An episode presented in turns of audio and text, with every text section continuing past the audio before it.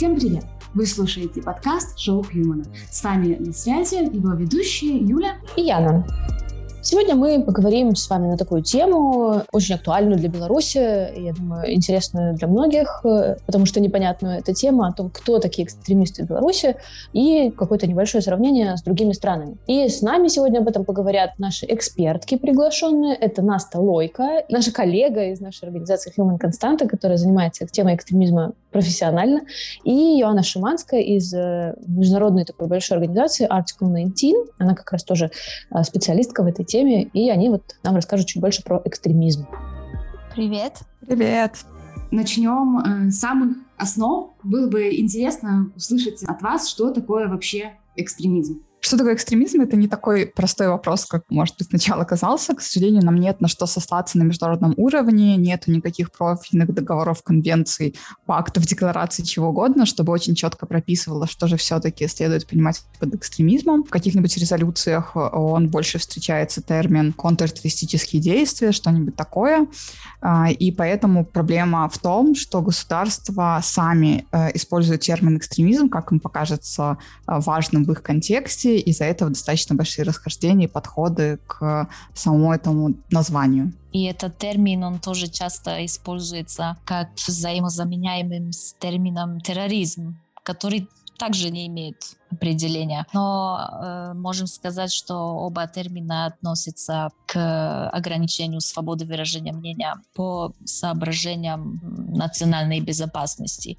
Конечно, для нас очень важно, чтобы жить э, в безопасности, но э, существует очень много рисков, как вот э, под предлогом борьбы с терроризмом, с экстремизмом, а можно государствами очень легко ограничивать э, наше именно вот право на свободу слова. Добавлю, что как раз мы смотрим на этот термин с позиции защиты прав человека, защиты прав на свободу высказывания мнения.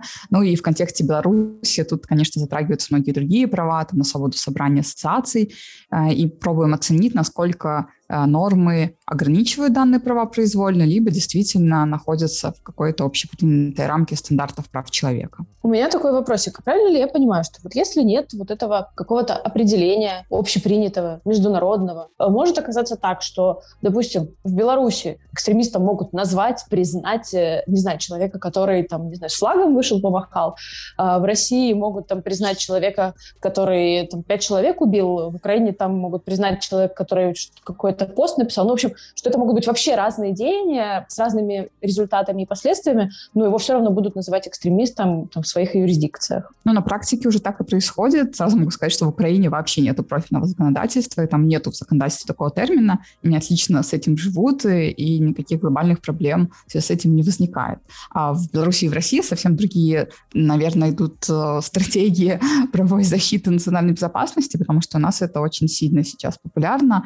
И, например, я думаю, что мы многие вещи как раз берем с российских примеров, к сожалению. Россия много берет с китайских примеров, и получается, что такая репрессивная практика, которая сильно распространяется из-за каких-то не очень хороших примеров в мире. Примеры вот Беларусь, э, Россия или вот страны Центральной Азии мы приняли законы против экстремизма дополнительно э, к законам о борьбе с терроризмом. Но вот э, ограничения высказываний, которые направлены на противодействие экстремизму, можно сказать, что являются незаконными в соответствии с международным правом э, из-за того, что они очень, ну, вводят очень много неопределенности, чрезмерности этой концепции, я бы сказала.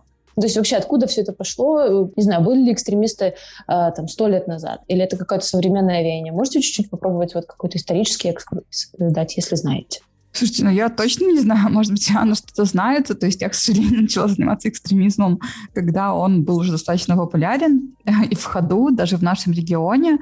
Думаю, что мы можем смотреть как раз какие-то как правовые категории, потому что, как, ну, я уже говорила, например, в Украине вообще нет такого термина в законодательстве, соответственно, это вещь, которая произвольно государства в какой-то момент могут у себя вводить. Я знаю, что на территории того же Европейского Союза многие страны а, тоже используют этот термин, но, опять же, да, он может означать абсолютно разные вещи.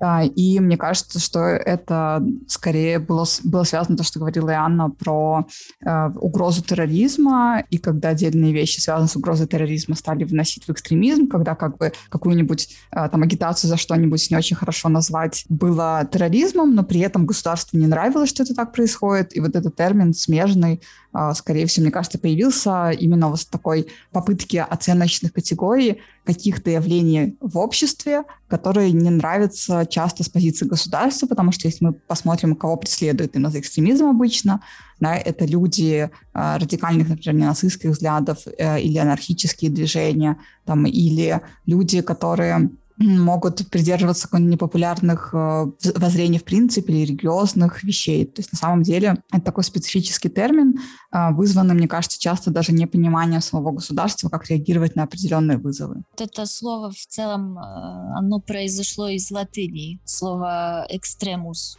чрезмерный, крайний, да, и вот это говорит про крайние взгляды, крайние методы э, действий. Вот реально существует разница в применении. А вот этот термин вот про экстремизм мы очень много слышим в регионе вот э, Восточной Европы, в странах Евросоюза. Вот э, чаще всего говорится про борьбу с терроризмом и про терроризм. Ну вот я сейчас посмотрела, кстати, в Википедии про то, что на международном уровне впервые термин экстремизм появился в Шанхайской конвенции о борьбе с терроризмом, сепаратизмом и экстремизмом. То есть там уже это идет, как видим, в одном сативном ряду. Это 2001 год, и там тоже достаточно широкое определение, что такое экстремизм. И потом там уже появилось в 2003 году в резолюции Парламентской ассамблеи Совета Европы.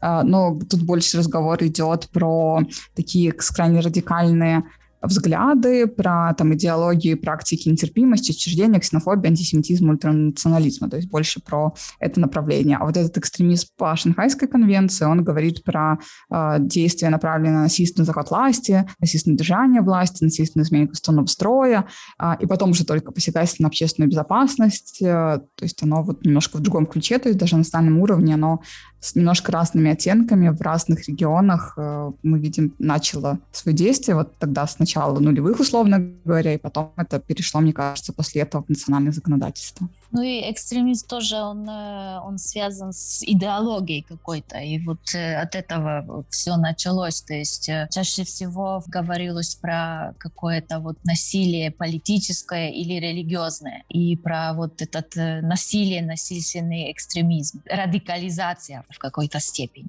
Ну хорошо, если говорить э, про какое-то вот уже право, право применения, что ли, кого считают экстремистом у нас в Беларуси? А вообще в Беларуси в 2007 году появляется закон о противодействии экстремизма. А, если честно, я так до конца не понимаю такой необходимости правовой, почему этот закон появился, потому что сказать, что у нас там сильно а, был разгул каких-то экстремистских движений условно или кого-то, людей с радикальными взглядами, достаточно сложно, что на тот момент уже большинство таких организаций было ликвидировано, там, задержано, еще что-то, то есть у нас пик, наверное, таких движений пришелся там на, в районе 2000-х годов, но вот, тем не менее, в 2007 году такой закон появляется, с 2008 года у нас появляются первые первые экстремистские материалы. Сначала они попробовали использовать этот термин а, как борьба с какими-то оппозиционными изданиями, потому что с первыми экстремистскими материалами были материалы, которые конфисковали на границе одного журналиста, и это был, были CDR-диски про урок белорусской мовы, концерт «Солидарность с Беларусью» 2006 года, то есть то, что, эм, очевидно, тяжело назвать экстремизмом, про который мы можем говорить в контексте каких-нибудь ультраправых взглядов э, или крайних идеологий. Потом с 2011 года появляется специализированное отдел в Главном управлении борьбы по организованной преступности и коррупции э, Министерства внутренних дел. И в 2011 году у нас закрывают авторадио. Из-за экстремизма это официально звучало, а в реальности трактовали экстремизмом то, что авторадио разрешило выступать кандидатом в президенты в 2010 году. Это было про Андрея Санникова и Владимира Никляева. Из-за этого сказали, что вот они там призывали выйти в том числе на площадь, и что это посчитали экстремизмом. В 2013 году было Беларусь пресс-фото, признанных экстремистскими материалами. То есть это просто журнал, в котором собираются фотоистории за год от лучших фотожурналистов, фотожурналисток из Беларуси, и что-то в этом журнале очень не понравилось. Ну и потом уже более громкие дела, политически мотивированные в Беларуси начали с 2016 года. Там было такое дело над блогером Эдуардом Пальчесом, который сейчас опять политически заключенный за разжигание вражды ему тогда вменяли. В 2016 году было знаменитое дело Регнума. Да, есть вопрос, что же считается у нас экстремизмом. Это очень сложно, опять же, ответить кратко, потому что у нас э, в законе противодействия экстремизма есть огромный-огромный термин, что же считается экстремизмом. То есть вообще говорят, экстремизм — это экстремистские действия, а потом говорят, экстремистские действия проявляются вот так. Двоеточие идет огромный-огромный список. Раньше там было 13 пунктов, сейчас новым изменением закона добавили еще 6. То есть если раньше это были там и террористический акт, и те же экстремистские материалы, и там попытка насильственного захвата власти, то сейчас они туда добавили и участие даже просто несанкционированных массовых мероприятиях, за что есть просто административная ответственность, и они предлагают ответственность за дискредитацию э, не только Республики Беларусь, но и государственных органов, и отдельных должностных лиц, а, и оскорбление государственных органов и должностных лиц тоже будет считаться экстремизмом. Сейчас а, решили просто под экстремизм подвести абсолютно все, что не нравится государству, потому что раньше на практике признали экстремистским материалом или привлекали к ответственности за то, что люди распространяли неонацистский контент, это было самое распространенное, за анархистский контент также привлекали к ответственности, ну и было немножко там религиозной литературы, какие-нибудь ролики, связанные с насилием, то есть все в таком ключе. А, то сейчас, вот, например, за этот год э, даже экстремистскими материалами мы видим больше признают э, какие-нибудь телеграм-чаты, телеграм-каналы, все, что связано с оппозиционной направленностью, а не с э, реальными призывами к насилию, например. Звучит на самом деле ужасно. Яна, расскажи, пожалуйста, а как с этим дело обстоит в Евросоюзе, что признают экстремистскими материалами, не знаю, или чем-то? Очень сложно тут говорить о сравнении, потому что действительно вот в странах, как Беларусь, Россия, термин экстремизма злоупотребляется ужасно для того, чтобы наказывать тех, у кого есть э, другое мнение не такое, как, э, как у властей. В странах э, Евросоюза чаще всего таки используется термин терроризма, э, и это все, можем сказать, очень усилилось после 2001 года, когда случился всем известный теракт в, в Штатах. И если говорить про какие-то списки экстремистских материалов, такого нет. И тут могу дать пример даже вот книги известной э, Адольфа Гитлера «Майн кампф», которая э, много лет э, не издавалась э, в Европе. Э, несколько лет назад э, случилось такое вот истечение срока действия авторского права Э, эта книга принадлежала раньше от правительству Баварии, и они были, в принципе, вынуждены ее как бы, ну, выпустить, эту книгу. Э, и это случилось, то есть никто ее не запретил, никто ее на, ни на какой список не вводил, а просто она была издана с огромным там комментарием историческим, то есть не просто сухой текст, как он был публикован в 20-х. И таким образом эта книга э, начала продаваться. Так что э, списка экстремистских материалов э, в Евросоюзе нет, но есть список людей и э, групп организаций, э, которые считаются террористическими. Это небольшой список, там, э, э кажется, порядка 15 э, человек, э, 20 э, или 21, кажется, таких организаций, которые мы знаем вот больше вот не с нашего региона, а вот из других регионов мира. То есть там в этом списке можно найти Хамас, Хезболлах, организации, э, связанные с Курдистаном, с Палестиной, например. Так что в этом списке нет людей, которые вот э, живут э, или там граждане Европы, а в Беларуси знаем, что в списках есть граждане, собственно, своей страны. И в этом как бы главная разница. Есть ли какое-то э, определение терроризма в Евросоюзе, потому что вот э, как бы термин экстремизм уже поняли, он очень широко трактуется. Э, происходит ли то же самое с термином терроризм?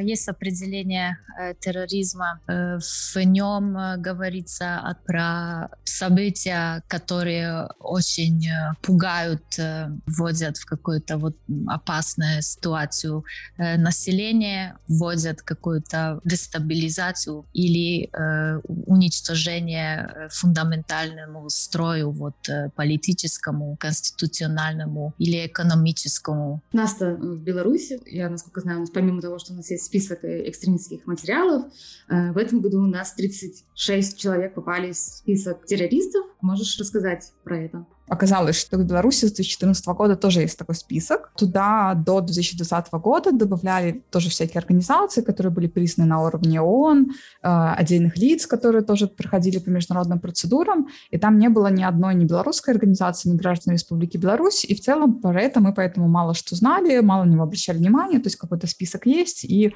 практически на нас он никак не влиял после событий августа решили использовать абсолютно все, что, наверное, было в нашем законодательстве в репрессивных целях. И тут они в, в ноябре 2020 года добавляют первых граждан Беларуси в этот список. И этими людьми оказались редакторы на тот момент или бывшими редакторами телеграм-канала «Нехта». А, это Степан Путила и Роман Протасевич. И это было таким достаточно необычным, наверное. А, пришлось быстро разбираться вообще, что такое туристический список. И оказалось, что а, чтобы попасть в этот список, даже не обязательно быть официально осужденными, то есть не обязательно должен быть приговор, который вступил в силу, и тебя обвиняют, например, в терроризме, там, террористическом акте или в террористических организациях, в участии или в организации. Для того, чтобы туда попасть, достаточно, чтобы у тебя было обвинение по ряду тех статей, которые считаются и экстремистскими. Например, с самых ходовых сейчас это тоже разжигание вражды или рознь, статья 130 Уголовного кодекса, или статья 293 массовые беспорядки. Достаточно, чтобы к тебе определяют обвинения по этим статьям, и тебя уже могут э, внести этот список. Список ведет Комитет государственной безопасности, они сами как бы решают, кого добавлять, кого нет. Они вот решили туда добавить именно первых вот белорусских граждан. На сегодняшний день действительно их уже гораздо больше. Это очень неприятно, потому что вот этот вот э, показывал, насколько было плохое законодательство у нас в сфере терроризма, потому что вот эта часть э, с тем, что достаточно обвинения, как по мне, это серьезно противоречит презумпции невиновности. Ну, понятно, что есть нюансы, когда людей могут обвинять в терроризме, и при этом не могут их найти, поэтому их вносят в эти списки, чтобы их как будто бы проще искать, там, выдавать, передавать, экстрадировать. Но для белорусских реалий это оказалось немножко ловушкой, и то, что это гораздо больше может входить в составов, кроме непосредственно связанных с терроризмом, а, тоже отразилось очень серьезно, потому что вот Роман Протасевич, который сейчас держали в Беларуси, его, например, обвиняют в массовых беспорядках, в разжигании вражды или там групповых действий, а, которые нарушают общественный порядок. Это не то, что можно назвать терроризмом, но тем не менее он в этих списке террористов есть. Остальные люди, которых добавляю, у них тоже похожие обвинения. То есть, на самом деле, тех, кто хотя бы с обвинением в террористическом акте, с тех граждан Беларуси, которых добавили, а, это только, если не ошибаюсь, сейчас 17 э, человек, то есть, на самом деле, меньше половины. Его, очевидно, используют только как э, политически мотивированный список, который добавляет очень много ограничений, потому что сразу во всех базах, там, банковских, например, а, приходит отметка, что человек в туристическом списке, и вот я знаю, что историю а, не так давно в список после 25 марта внесли э, Светлану Тихановскую, и вот когда на ее ребенка приходит пособие, э, там есть отметка, что вот ее мама там или карточка получателя — это человек в списке, в списке людей, которые имеют отношение к туристической деятельности, и, конечно, это как минимум неприятно и как максимум может повлечь э, там всякие негативные последствия а, там, в виде блокировок и чего угодно. То есть понятно, что сейчас э, и терроризм стали очень сильно смешивать с тем же экстремизмом, а, абсолютно идентичными подходами стали пользоваться, это тоже э, такое клеймо, чтобы, наверное, э, еще больше разделить общество на тех, кто там придерживает государственную власть или выступает с оппозиционными взглядами. Это, мне кажется, тоже очень опасная тенденция, и хотелось бы, чтобы вот этого смешания не было, но, как мы видим, к сожалению, пока эта тенденция много где, а, и Беларусь не исключение. Смотри, Настя, если человек попадает вот э, в список террористов, да? Существуют ли для него какие-то дополнительные угрозы из-за того, что он в этом списке? Ну вот если говорить про Беларусь, то вот кроме там каких-то банковских нюансов, на самом деле э, серьезных последствий нету, но, например, во многих странах э, есть такие ограничения, что когда ты хочешь куда-нибудь устроиться на работу или там взять кредит, ты заполняешь большую-большую анкету, и там в том числе есть вопрос, там, находитесь ли в каких-нибудь списках где-нибудь. И, например, в списке есть Светлана Хилько, это бывшая следовательница который сейчас живет в Соединенных Штатах Америки, где часто надо заполнять такие анкеты, и вот ей придется сейчас в этих анкетах указывать такой статус, и, возможно, это будет влиять на какие-нибудь местные административные решения. Но, кстати, как ни странно, с туристическим списком все оказалось не так плохо, как а, с нововведениями в закон противодействия экстремизму. Уже сейчас эта часть закона даже вступила в силу с 15 мая про то, что сейчас у нас будет перечень а, экстремистов, э, экстремисток, тех, кто занимается экстремистской деятельностью, причем туда будут вносить и организации, которые суды будут признавать экстремистскими, и а, формирования так называемые, которых, решения по которым будут принимать МВД и КГБ, э, и в том числе отдельные лица. А, туда могут попасть, в отличие от туристического списка, люди, которых уже осудили и вступил в силу приговор суда по так называемым экстремистским статьям, причем точного списка, какие статьи считаются экстремистским, так и нет. Мы пробуем все время вводить, это получается какой-то очень большой космический список.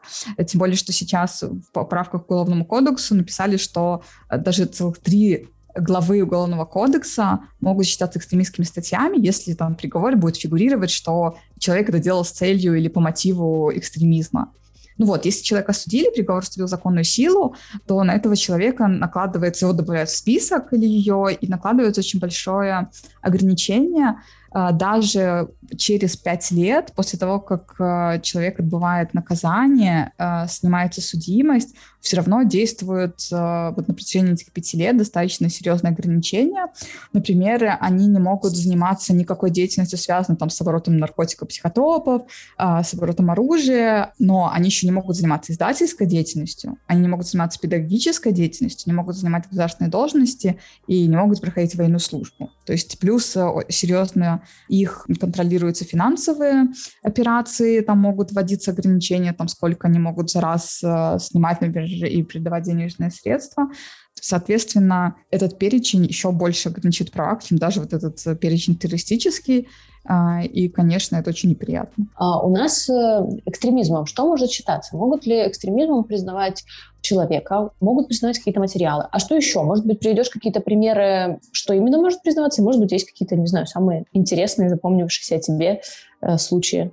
Раньше в законе противодействия экстремизма э, могли признаваться граждане, политические партии, общественные объединения, религиозные организации, а, иностранные международные организации. Сейчас они добавили еще туда профессиональные союзы. Профсоюзы могут быть э, тоже сейчас экстремистами. Они добавили формирование, то, что я уже говорила. Формированием они называют те группы граждан, которые не прошли никакую государственную регистрацию, но которые занимаются экстремистской деятельностью, имеют какую-то связь, структуру условно. То есть они это называют э, формированием. И плюс индивидуальные предприниматели тоже сейчас могут считаться экстремистами. А плюс они тоже расширили экстремистскими материалами. Это же супер широкий список, потому что туда может попасть вообще все что угодно. Это может быть ссылка, это может быть телеграм-каналы, фото, рисунок, э, даже текстовые сочетания, эмблема, значок, э, символика. То есть на самом деле это очень-очень много форм. Они все время в законе пробуют расширять и перечислить эти формы, но э, список экстремистских материалов показывает, что вообще это тяжело предсказать. Там даже плитки у нас есть, там есть марки, ну, то есть там, правда, ложки, все что угодно. И более того, они сейчас описывали про то, что экстремизм, вообще это даже действия, которые могут содействовать экстремизму. То есть они очень широко это трактуют. То есть формально, если я кого-нибудь да, проконсультирую или помогу найти адвокатов, возможно, это тоже будет расцениваться как экстремизм. Невероятно. Я начала думать про то, э, что э, какие мои действия да, в теории могли бы подойти под какие-нибудь экстремистские понятия. И, в принципе, тут вообще сплошное минное поле, ты никогда не знаешь. Может быть, какой-нибудь косой взгляд тоже может считаться экстремизмом в каком-то случае. Не знаю, взгляд не туда. Ну, возможно, да, мы же мы... отдельно один из выпусков предусмотрели, насколько я знаю, про поговорить, что делать, чтобы не стать экстремистом да, или экстремисткой. Да, это Поэтому у нас будет. Про это. Да, это у нас тоже будет. Я все время вспоминаю э, иллюстрацию к одному из твоих отчетов, э, Наста, где написано «Я мыслю, следовательно, я экстремист». Кажется, что это очень подходит к данной ситуации, которая разворачивается в Беларуси. К сожалению, очень похоже на это. Вот есть же, допустим, э, страны, где вообще нет, вот нас ты говоришь, в Украине, да, нет антиэкстремистского законодательства. В Евросоюзе, вот Яна, ты говоришь, что, в принципе, ну, нет каких-то бесконечных списков и бесконечного признавания кого-то экстремистками. Как вы там живете? Как вообще это происходит? То есть э, что дает вот, вот это антиэкстремистское законодательство э, Беларуси, России и так далее? И э, насколько, не знаю, без него плохо? Есть ли какие-то пробелы в правоприменении э, в остальных странах. К сожалению, то, как эти законы выглядят э, в Беларуси, в России, как по мне, они не направлены на то, чтобы э, противодействовать э, реальным каким-то угрозам, терроризму, экстремизму. Как они были написаны и то, как особенно как они на практике используются, выглядят как очередные меры для того, чтобы, чтобы люди, граждане два раза думали, прежде чем что-то сказать вслух, э, заявить какую-то гражданскую позицию. И в этом вся беда. Но это не значит, что в Европе все идеально. Например, вот э, слежка звонков, прослушивание телефонных записей – или даже доступ к нашим вот э, компьютерам, вот э, это все э, имеет место в Европе, во многих странах. Ты даже не знаешь, когда за тобой следят. Например, в Польше закон так написан, вот этот э, про противодействие терроризма, что полиция и спецслужбы имеют право без э, согласия суда начать слежку за, за тобой и получить доступ, например, к тому кому ты звонил, когда и так далее. И ты даже не будешь об этом э, знать. И очень часто вот э, под предлогом национальной безопасности ограничивается доступ к информации, в, в том числе на, на такую тему, то есть кого они там, за кем следили и что конкретно э, делали. Или э, следующий пример Франция, где, конечно, можно понять, да, там было за последние годы очень много э, терактов, э, а несколько месяцев назад назад э, все э, были в шоке от того, что произошло с учителем, который э, на уроке рассказывал про, про карикатуры сатирические из известной газеты «Шарли Эбдо» и рассказывал на их основе, что такое свобода слова. И один из его учеников его за это э, казнил прямо на, э, на улице. Конечно, это всех шокировало, и, конечно, люди тогда тем более хотят каких-то более жестких мер. И во Франции мы видим тоже сейчас ряд законопроектов, которые под предлогом национальной безопасности, к сожалению, могут тоже очень сильно повлиять в целом на свободу выражения мнений и, и слишком на на, это э, повлиять. Тут э, очень важная роль э, гражданского общества и правозащитников, чтобы за этим следить и чтобы пытаться вот такие вот записи в этих законопроектах менять или довести до их удаления на уровне Евросоюза в целом. Недавно тоже была введена вот новая запись про удаление террористического контента из интернета, из соцсетей. У соцсетей будет только один час на то, чтобы удалить э, контент, который может считаться террористическим. Один час, чтобы определить, что такое вот этот контент, это очень мало, и тем более без решения суда и так далее. Сто процентов, что будет, это тоже э, плохо применяться, будут, будут ошибки, и будет слишком много удаления контента, который не должен быть удален, э, может приводить к цензуре, которой не должно быть вообще, потому что никаких рисков данный там контент или высказывание на самом деле не несет. В общем, звучит как какая-то достаточно сложная ситуация, когда э, где-то есть закон, но он не помогает, где-то законов нет, но но это тоже не помогает, потому что понятие очень размытое, и использование этого понятия, да, наказание людей, которых причисляют там, к экстремистам, оно тоже очень такое выборочное, и контроль может нарушать э, права человека. Даже не знаю, есть ли из этого какой-то какой выход. Настя, да. ты можешь что-то добавить? Каким образом делается профилактика экстремистских правонарушений, то там было, например, э, там, что превентивные меры, там, информирования, то сейчас они добавили э, такой прекрасный пункт э, к гражданскому и патриотическому воспитанию детей и молодежи, формированию граждан духовно-нравственных ценностей, гражданственности и патриотизма.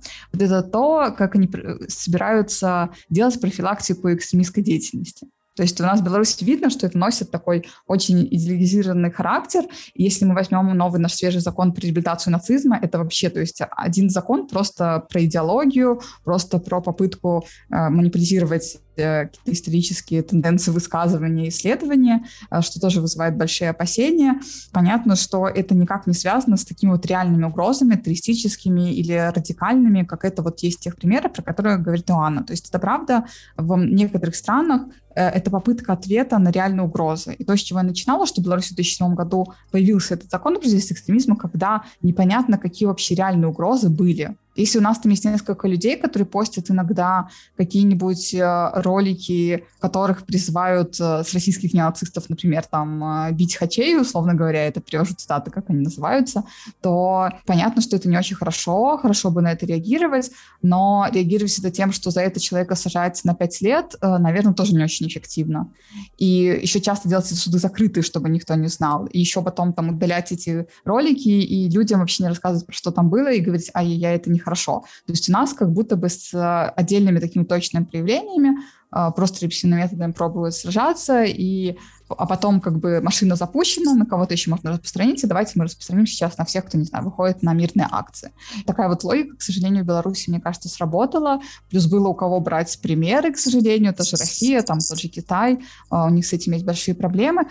А, и понятно, что эта проблема во всем мире в том числе, что государство иногда тоже ищет более-менее простые ответы, и часто эти простые ответы нарушают э, стандарты прав человека, и в этом наша роль часто да, критиковать и говорить, что нет, мы понимаем ваши проблемы, ваши вызовы, но, пожалуйста, поищите еще другие варианты, а, как можно и вашу задачу по национальной безопасности решать, и при этом чрезмерно не ограничивать права людей. Ну и в этом контексте, например, там у нас а, общая позиция, что мы считаем, что вообще э, закон о противодействии экстремизму а, полностью должен быть отменен в Беларуси, и что он на сегодняшний день просто носит такой репрессивный характер. Многие вещи, в том числе в уголовном законодательстве, должны быть пересмотрены тема, которая имеет кучу-кучу нюансов. И я думаю, что мы с некоторыми из них будем разбираться в наших следующих выпусках. Я рада, что мы вообще э, начали пытаться объяснять, что такое экстремизм, что такое терроризм, как дела вообще обстоят сейчас в Беларуси. Я хочу сказать спасибо нашим экспертам, Иоанне и э, Насте, что занимаетесь этой темой, что также пытаетесь привлечь к ней внимание да, присоединяюсь. Спасибо, спасибо за, за сегодняшний разговор, за сегодняшнюю встречу. Я надеюсь, что она была интересной и полезной не только нам, но и тем, кто нас будет слушать. А еще я, наверное, хочу сказать, что мы, я думаю, в описании к этому подкасту добавим какие-то материалы, э, которые Human Constant Наста Лойка уже готовила, дайджесты, обзоры. Там можно найти много интересного.